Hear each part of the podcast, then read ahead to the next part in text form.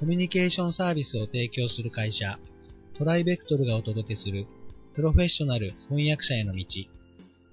このポッドキャストでは、将来翻訳者になりたいと考えている方々のために、プロの翻訳者になるには何が必要なのか、注目のトピックを交えてお届けします。この番組は、企業、大学、研究開発機関向けの翻訳サービスを提供するトライベクトルが、対応言語50カ国以上、年間1万件以上の翻訳実績をもとにお届けします。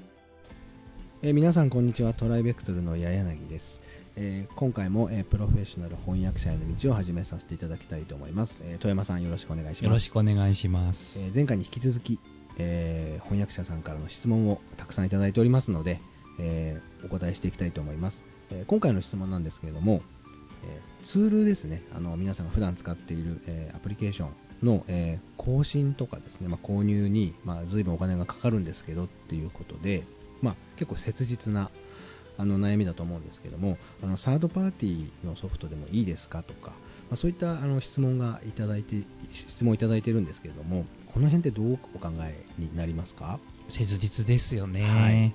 この講座でもあの一度取り上げた回があったと思います。はい結論から言いますとですね、はい。現場ではオフィスソフトはマイクロソフト、えーアクロバットは純正。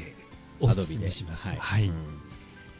えーいろんなサードパーティーソフトが出てますよね。はいありますね。オフィスですと Think Free とか、うん。リーブルオフィスとか、うん。オープンオフィスとあか、ーはいはい。キングソフトとかあり、ますね。本当に見た目もそっくりのものも出てきています。はい。で、ワードのあのテキストだけとかいうファイルでしたらまだそれでもいいんですけど、同じワードでも作表されているチャートとか表が入っていたり、うんエクセル埋め込みの表があったり、はい。画像が貼ってあったり、はい。っていうファイルになってきますと、サードパーティーのソフトで編集して、えー例えば DocX とかではい保存したとしても、はい。あの今度納品先のパソコンでちょっとずつ違って見えたり、うん。でまたそこで再保存されて、うん。また帰ってきて サードパーティーのソフトでまた再保存したりしているうちに、はい。体裁が乱れるということはあるんですね。そうですね。うん。で、まあそこまでオーラがなクライアントも少ないと思うんですけど、全然気にしませんよ。はい。テキストが翻訳されてはいいですよっていうクライアントだったらいいんですけど、はい。大抵の場合、体裁がちょっとでも変わりますと、はい。そのファイルが不正に加工されたのではないかという疑いを招くので、はい。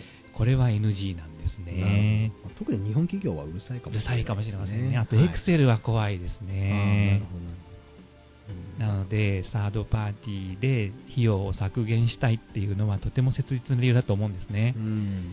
マイクロソフトオフィスでも、えークラウドの契約でも年間オフィス365はい。1500円とかしますよそうでねすね。あのバージョンがありますね。サードパーティーなら全部揃ってても3000円で買えますので、はい。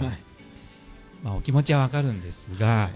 ここはまあケチらず、うん。最も汎用性の高いソフトを使うっていうことをお勧めしたいと思います。なまあその仕事に対してのまあスタンスというか考え方というかそうですまあ、そういったねと。ころも問われてしまうはいということですよね。で、アドビの場合は、はい。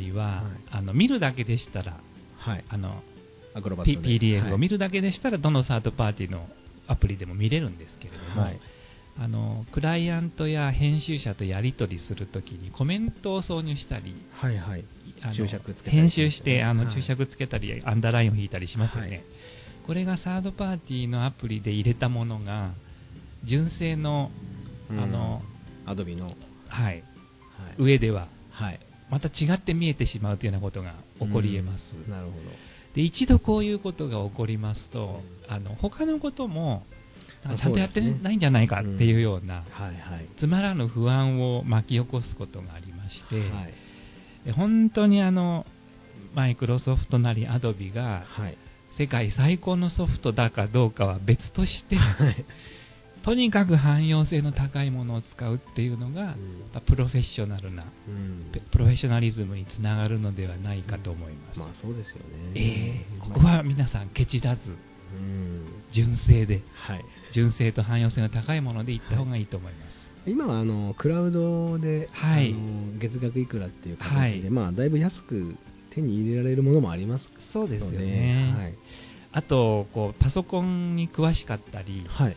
こうこだわりのある方、Mac を使ってる方がはいはいいらっしゃると思うんですけども、これからもしパソコンの買い替えなどを考えておられるのであれば、産業翻訳の場合は、はい。特にグラフィック系の案件を専門に扱うのでない限り、はい。Windows をお勧めします。うん確かにそういう案件が多いかもしれはないですね。圧倒的多数のクライアントの担当者が Windows を使ってますし、えーやっぱり Excel でよく起こるんですけれど、はい。えー Windows 版の Excel で作成されて編集された Excel ファイルを、はい。Mac 上で翻訳して上書きして保存するとやはり見え方が変わってしまったり、うん。非表示の部分が変わってしまったり、うんで無理にいじろうとすると計算式が変わってしまったりすることがありまして、これもあの翻訳は間違ってないんですけれども見え方が違ったというだけでクレームになることがありますはい。で Mac を使われている皆さんのハイセンスなことはよくわかるんですが、はい。産業翻訳についてはもし選択されるのであれば Windows をお勧めしたいと思いますなるほど。ありがとうございます。